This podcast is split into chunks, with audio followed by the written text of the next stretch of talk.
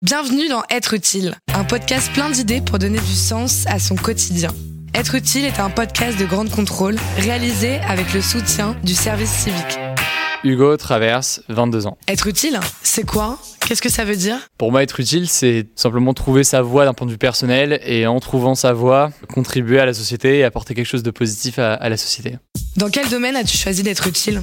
Moi, j'ai choisi d'être utile euh, dans le domaine de l'information de l'actualité euh, pour les jeunes, euh, avec un constat qui était très simple, que beaucoup de jeunes ne s'informaient pas, mais que surtout, il n'y avait pas forcément de médias ou d'outils adaptés à eux en matière d'information et d'actualité. Donc je me suis dit, bon, on va lancer du contenu d'information euh, par des jeunes, parce qu'au final, moi j'ai 22 ans et, je suis jeune aussi, et pour d'autres jeunes qui pourront s'informer via ces réseaux-là, en se disant que YouTube, c'est pas seulement des vidéos d'humour, il y en a, mais c'est pas que ça. Et Instagram, c'est pas juste des photos à la plage ou je ne sais quoi, on peut faire aussi de l'information directement sur Instagram là où sont les jeunes. Comment tu en es arrivé là? Ça s'est fait progressivement. C'est parti au début d'un coup de tête de me dire, bah voilà, il y a, y a, quelque chose qui manque pour les jeunes, donc je vais essayer de le lancer. Et puis au fur et à mesure, ça s'est développé. Euh, il y a eu euh, différentes échéances, il y a eu des présidentielles, il y a eu euh, plein de choses comme ça qui ont fait développer la chaîne.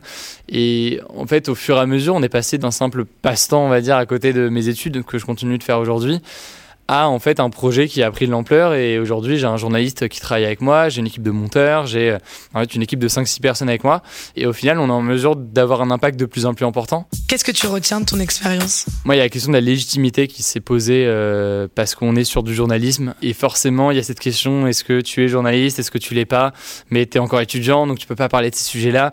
Et au final moi cette question je me la suis pas posée, heureusement en fait que je me la suis pas posée, sinon j'aurais probablement pas lancé ma chaîne au départ. Et à mon avis si jamais on se sent utile en faisant ce qu'on fait, faut continuer à le faire, faut le prolonger. Et au fur et à mesure, en fait, moi, ce qui est drôle, c'est que c'est une fois que l'audience a atteint un certain stade, que les gens ont, jugé que mon contenu était légitime, alors qu'en soi, le, contenu n'a pas tant changé que ça. On en fait plus, mais le contenu n'a pas changé.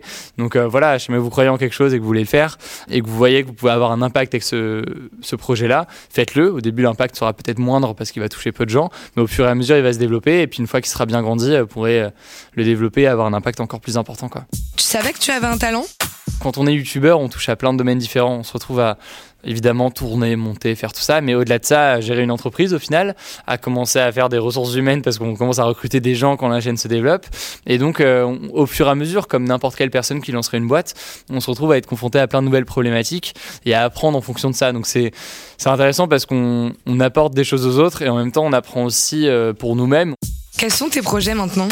Moi aujourd'hui ma chaîne du coup grandit bien parce qu'on a euh, plus de 400 000 abonnés sur tous les réseaux euh, et du coup ça nous permet de en fait proposer de nouveaux contenus sur chaque réseau social où on est. Donc on a plein de formats de prévus, on a un live hebdomadaire, on va avoir des invités politiques, des youtubeurs qui vont venir. Ce sera un truc très interactif avec euh, avec les gens pour qu'ils puissent participer eux-mêmes à l'émission. On a des reportages, on a des vidéos de décryptage, on a plein de formats en fait qu'on lance toujours avec cette même envie, mais avec des moyens plus importants forcément. Et c'est très excitant du coup de, de ce point de vue-là. Quel conseil tu pourrais donner à ceux qui nous écoutent? Un conseil que je pourrais donner, c'est de faire le tri dans tous les avis et toutes les opinions et tous les retours qu'on va avoir sur nos projets au lancement, parce qu'on va en avoir beaucoup, surtout au tout début, de plein de gens différents. Et ce que je conseillerais, c'est de alors prendre les avis de tout le monde, mais surtout prendre l'avis de de ceux qui sont un peu vos modèles, euh, qui ont déjà fait quelque chose dans ce domaine-là, qui vous inspirent, et essayer de les écouter via des interviews, via via tout ça, parce que eux seront à mon avis les meilleurs conseils et c'est, euh, à mon avis, les meilleurs guides pour vos projets. Toi aussi, propose ton idée, apporte ton témoignage ou pose ta question en envoyant un mail à êtreutile.grandecontrôleparis.com.